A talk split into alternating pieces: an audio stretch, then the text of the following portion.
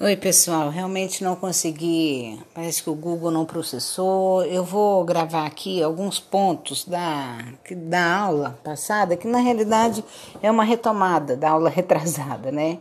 Então, é, resumindo um pouco aqui sobre as quatro características principais do sistema nervoso. Então, primeiro, né, a velocidade de transmissão e resposta do sistema nervoso. Né? Segundo, a abrangência desse sistema por todo o corpo do indivíduo, recebendo e enviando informações a quase todas as partes. É, terceira característica, o processamento centralizado, que permite que informações recebidas em lugares distantes possam promover aí respostas integradas e adequadas. E quatro, a capacidade de aprendizado que resulta aí em modificações funcionais e estruturais do sistema ao longo de todo o seu tempo de vida, né? Bom, é, então, é, retomando um pouco sobre a, a, a, o funcionamento dos neurônios, né? Como que eles funcionam, o que, que faz dessas células serem aí esses potentes processadores de informação. É, bom, primeiro que os neurônios são células, como a gente já viu, né? Cada parte do nosso corpo tem as células especializadas aí com características especiais para realizar as funções a que se destina. Então, você tem células cardíacas, né, que é, são muito parecidas entre si, inclusive, né, pelo fato de elas serem células musculares e contraírem sincronicamente, aí provocando o batimento é, cardíaco, né. É, bom, no sistema nervoso isso não é assim tão diferente na realidade, mas os neurônios eles são células muito é, diferentes entre si quando comparamos seus formatos e tamanhos, né? Há neurônios que são muito pequenos, né? E outros que é, é são, é, é, são muito grandes, né? Que pode atingir quase que o metro, quase que o tamanho da da sua altura e corporal. Então, o neurônio que é responsável por trazer informação lá do seu pé até o, o tronco encefálico, ele vai ter alguns centímetros a menos do que a sua altura total. Então, a maioria das pessoas que entra em contato com essa informação, né, ela fica realmente surpresa, até com dificuldade de entender.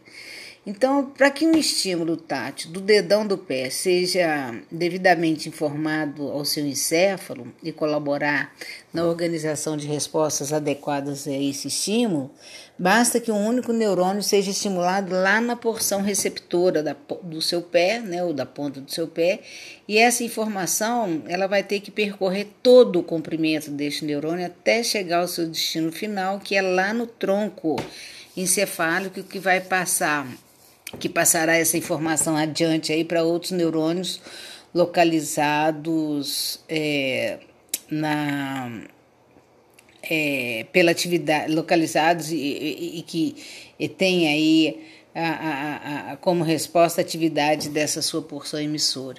Então, é, como esse neurônio ele é capaz de levar essa informação lá da ponta do seu pé até o encéfalo, né, de forma instantânea, já que se eu tocar, por exemplo, no dedão do seu pé agora, né, você vai saber imediatamente que esse toque foi dado, né, e a responsabilidade de levar essa informação até o seu encéfalo, que por sua vez vai mandar diretamente ao seu cérebro, provocando é, consciência e então, isso os neurônios eles são capazes de fazer. Então, isso só é possível por conta da primeira característica desse sistema, que é a velocidade de transmissão da informação é, por meio do é, através do sistema nervoso, melhor. Então, essa é a razão pela qual os neurônios eles podem transmitir informações tão rapidamente, né? E essa é uma propriedade física que os neurônios possuem que fazem deles verdadeiros condutores elétricos. Então, os neurônios eles são capazes de gerar e principalmente conduzir correntes elétricas, como se fosse a bateria e os fios condutores aí que energizam os componentes de um carro. É, existe, é, na realidade, se a gente continuar nessa comparação, então seria é, uma grande quantidade aí de minis baterias e condutores de eletricidade dentro de nós. É, já falei também sobre a quantidade de neurônios que tem no encéfalo humano, que é cerca de 86 bilhões de neurônios, né? É, e falando um pouco, retomando como que essa transmissão ela consegue ser assim tão rápida. Então, é, essas células, os neurônios, eles possuem um formato curioso e bem diferente das outras células de outros órgãos e tecidos dos seres vivos. Então, tem uma região central, que é o corpo, que é onde ficam os componentes celulares que permitem a manutenção é, da atividade da célula, né? É, no corpo do neurônio que vai ter, vai se encontra, é, se encontra ali o núcleo e toda aquela maquinaria da célula responsável pela produção de proteínas, né, que são fundamentais para o funcionamento celular e também para a própria condução de energia que sustenta as atividades do neurônio. Então, estou falando daquelas organelas da célula, né, de biologia, mitocôndria, retículo endoplasmático, etc. É, bom, da mesma forma que baterias e pilhas, né, precisa de muita energia para produzir corrente elétrica, né, que serão responsáveis pela transmissão e processamento das informações de lugar é, para o outro. Então, haveria necessidade aí dessa, desse lugar produtor de energia. Bom, além da região do corpo do neurônio, encontra-se então no neurônio dois tipos de prolongamento, que seriam os dendritos e os axônios. Então, os dendritos eles recebem é, esse nome porque na maioria das vezes os prolongamentos mais curtos, menores, o termo dendrito é o diminutivo de dendro, que significa árvore, né, em grego. É, esse nome, na realidade, faz jus ao aspecto comum de pequena arborização que vemos aí na maioria dos neurônios que compõem a região receptora de um neurônio. Então, fica a cargo aí da árvore dendrítica ser estimulada por outros neurônios que podem estar vindo de longas distâncias ou mesmo de neurônios vizinhos responsáveis por algum tipo de influência sobre o processamento da informação que está sendo feita aí por esses dendritos. É, cada um né, dos neurônios que consegue se aproximar aí desses dendritos, ele pode produzir influência, eles cada um deles pode produzir uma influência sobre a funcionalidade do neurônio em questão. Então, um dado neurônio ele é responsável por contrair algumas células muscular, musculares da sua mão. Quando esse neurônio ele é ativado, o seu dedo indicador se estica. Então, é, se for necessário esticar o dedo, será preciso que esse neurônio seja ativado. Né? Então, o que, que precisa acontecer para que um neurônio seja ativado? É necessário, na realidade, uma boa quantidade de íons carregados com cargas positivas entre, é, entre o neurônio, que formaria aí uma corrente elétrica de íons positivos. Então aqui eu vou pedir para vocês, é, eu não sei se todo mundo viu aqueles vídeos que eu passei do Augusto Valadão sobre é, sinapses, né, para vocês entenderem muito bem esse, esse balance iônico aí, né. É, então, né, é, é, então, o axônio, né? Então, é, é, é cada um desses dendrídeos, né, que está em contato com o axônio de outros, é, de outros neurônios, né? E o axônio ele é essa ramificação no neurônio, que é a, a parte mais comprida e que pode percorrer grandes distâncias, como do pé até a cabeça. É, então, um axônio que está ativado, né, que está carregado com uma corrente elétrica, que começou lá no início do axônio, perto do corpo do neurônio, é, essa ativação ela pode ser transmitida para os dendritos de outros neurônios, caso eles estejam em grande proximidade com esse axônio. Então é assim que os neurônios conversam entre si. Um mesmo axônio ele pode conversar na realidade com vários dendritos. E o mesmo dendrito pode receber contato de diferentes axônios. Então, esse arranjo é, forma o que a gente chama dessas redes de comunicação entre os neurônios.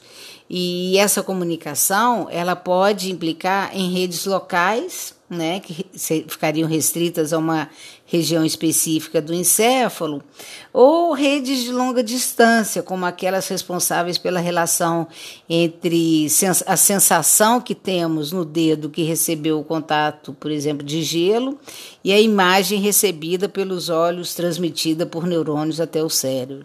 Então, essas duas informações que foram originadas em locais muito distantes, elas vão se interagir né? podendo mesmo chegar a um mesmo neurônio em comum que seria o responsável pelo controle da contração do dedo, né? por exemplo. Então, quando a corrente que trafega por um axônio ativado né, se aproxima das regiões finais do axônio, que estão bem próximas dos dendritos de outros neurônios, esses axônios eles secretam, né, ou seja, eles liberam para dentro, é, de dentro para fora deles, uma substância química que é um neurotransmissor. Então, para que uma boa parte do neurotransmissor seja liberada, é fundamental que o axônio esteja, esteja ativado. E, e, quanto mais forte for essa ativação, né, maior será a quantidade de neurotransmissor liberado. Então, só por esse aspecto, o sistema de comunicação dos neurônios ele já atinge um alto grau de complexidade. Então, o fato da gente poder correlacionar a força de ativação com uma quantidade de neurotransmissor liberada é equivalente ao que a gente consegue quando determinamos a dose de um medicamento com, que um paciente ele tem que ingerir. Né? Então, quanto maior a dose, maior o efeito. Para neurônios, isso também é verdade. Quanto maior a ativação, maior a quantidade de neurotransmissores liberados e maior é o efeito alcançado. Então, dessa forma, o sistema nervoso ele pode determinar a força da ativação e o resultado que quer alcançar aí com essa força. Então, imagina um neurônio recebendo simultaneamente a comunicação de dois axônios diferentes, pertencentes a dois neurônios diferentes. Então, um desses axônios está ativado com uma força de 10, né? E o outro com uma força de 20. Então, cada um desses axônios ele estará liberando quantidades diferentes e proporcionais de neurotransmissores, né? Então, aqui a gente tem até uma outra questão relevante. Então, cada um desses neurônios, ele pode ter influências diferentes sobre a ação do neurônio que está recebendo um estímulo na forma de neurotransmissores. Então, isso ocorre porque o efeito do neurotransmissor sobre o dendrito depende da sensibilidade do dendrito àquele é, neurotransmissor. E essa sensibilidade do dendrito ao neurotransmissor depende da quantidade de moléculas que, que ele possui ali na sua superfície para interagir quimicamente com o neurotransmissor, que seriam os receptores. Então, por causa disso, cada axônio, dependendo do neurotransmissor liberado e da sensibilidade do dendrito àquele neurotransmissor, ele poderá ter um processamento diferente para esses estímulos, né?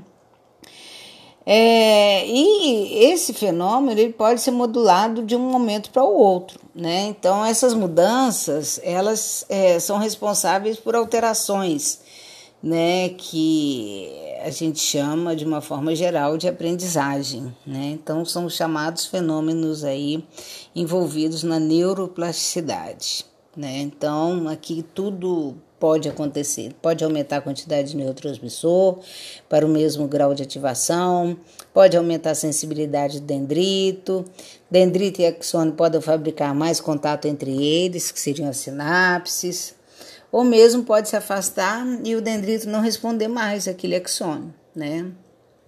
Então, por causa dessa enorme potência de modulação que a funcionalidade dessas células apresenta, né? É, é, que faz os neurônios serem células extremamente interessantes e complexas, né? Não é cada um deles que importa individualmente, né, na realidade, mas é justamente a integração de suas funções e a capacidade de produzirem essas relações que envolvem estímulos, sinais e aprendizados de diferentes é, naturezas. Bom, a gente também tratou sobre o axônio, como que ele é ativado, né? O que, que significa então essa ativação fraca ou uma ativação forte, né? É, como que é produzida aí depois que os dendritos são atingidos pelos neurotransmissores liberados por outros axônios. Bom, então aqui a gente tem um conceito de receptor. Quando você tem uma molécula receptora, né, há uma reação química ali com o neurotransmissor. Né, e essa molécula ela vai modificar a membrana do neurônio. Então, quando está em repouso, sem nenhuma ativação, a membrana do neurônio ela tem umas características muito importantes para a funcionalidade dessa célula.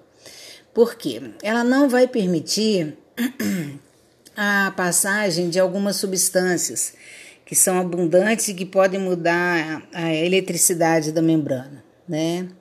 Então imagina que a célula tem uma pele cheia de poros, como é a nossa pele na realidade. Porém, pelas características químicas dessa pele, apenas alguns tipos de substâncias químicas podem atravessar a pele e aparecer do lado de fora da célula ou mesmo atravessar de fora para dentro.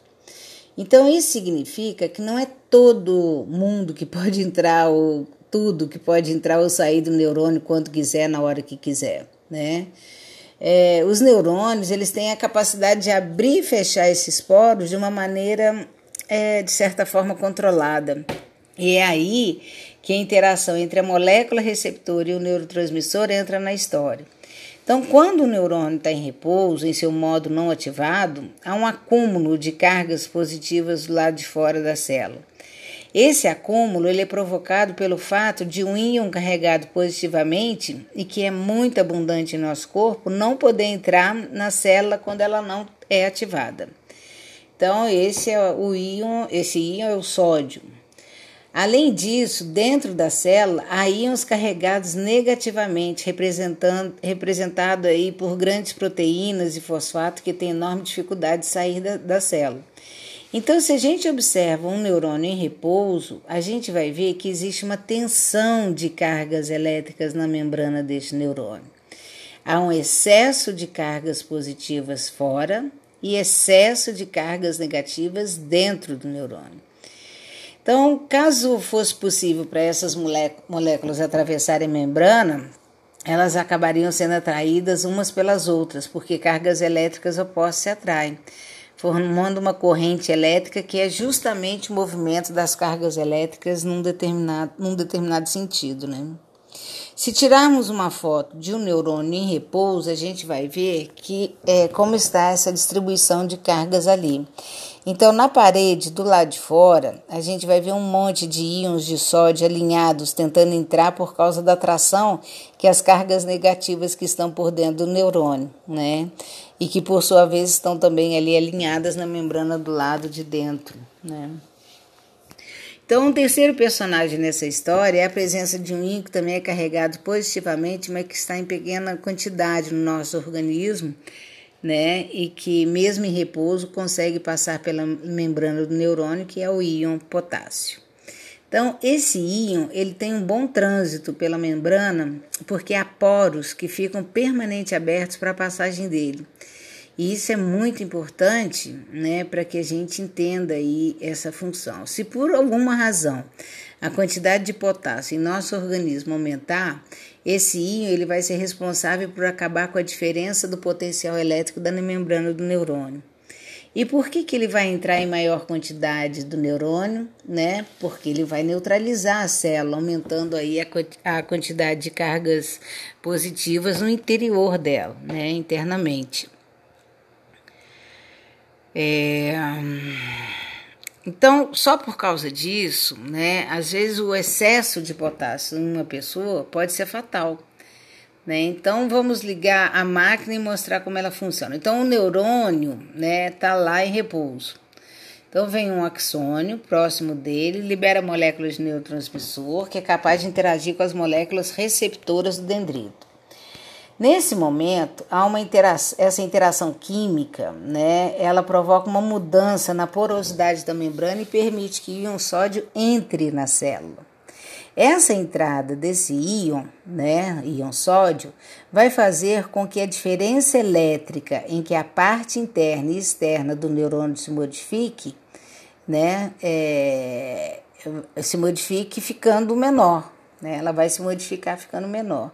Então, quanto menor for a diferença do potencial elétrico, é, é, de potencial elétrico, maior é a chance de acontecer um fenômeno aí é, no início desse axônio.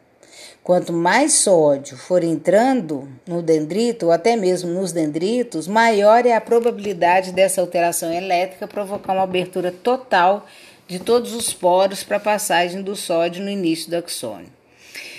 É, a entrada de íon sódio ela vai provocar um efeito em cascata que vai abrindo mais portas para o sódio entrar por todo o comprimento do axônio. Então, vai levar essa corrente até o final do axônio.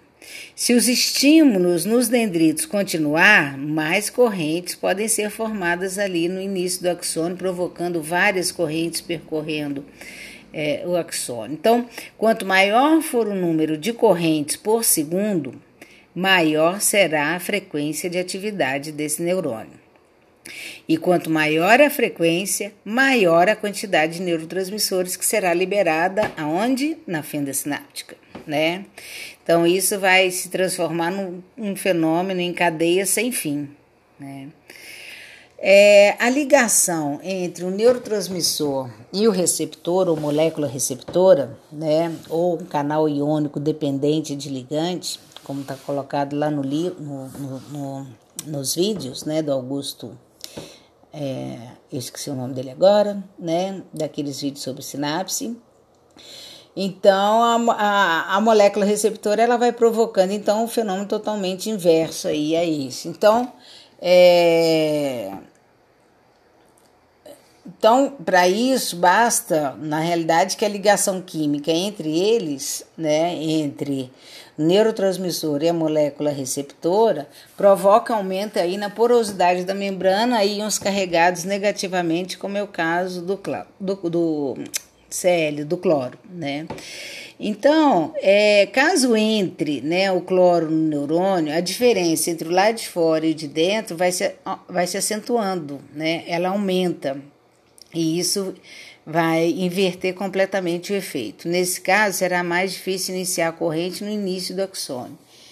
É, então, por essa razão é que a gente fala que existem neurotransmissores que possuem efeito excitatório, né, que acabam aumentando a chance de condução elétrica pelo axônio, e outros que possuem efeito inibitório, né, que são aqueles que diminuem aí essa chance de condução elétrica pelo axônio. É, imagina agora né, um neurônio cheio de dendritos, recebendo simultaneamente estímulos excitatórios vindo de um lugar e estímulos inibitórios vindo de outro. Né? Será que o neurônio ele entra em conflito e fica sem saber o que fazer? Né? É, na realidade, nada disso. Né? Isso é exatamente o que ocorre a todo momento no sistema nervoso é justamente onde reside a mágica né, do processamento de informação. Então, os circuitos neuronais, eles aprendem quais desses estímulos têm maior valor e que precisa aquele que precisa ser mais atendido do que o outro, né? E isso é representado pelo número e pela força das conexões que os neurônios estabelecem entre si, né? Então, quando alguém toma, por exemplo, um medicamento para se acalmar, né, por causa de uma ansiedade, esse medicamento ele tem a capacidade de atuar como se fosse um neurotransmissor inibitório, né, que vai reduzir a força de vários neurotransmissores excitatórios que são responsáveis aí pelas respostas de aceleração de pensamento, né, ou outros comportamentos aí apresentados por uma crise de ansiedade. Né? Então, é dessa forma que os medicamentos irão acalmar as pessoas. Né? É, enfim, é isso que eu é, apresentei é, ontem na aula, né? É, que seria mais para fechar aí um pouco sobre, aqui, sobre as sinapses, tá bom? A comunicação entre neurônios. É, se vocês tiverem alguma dúvida, mande um WhatsApp, né? E a gente pode marcar um horário fora do horário de aula para a gente conversar, tá bom? Um beijo.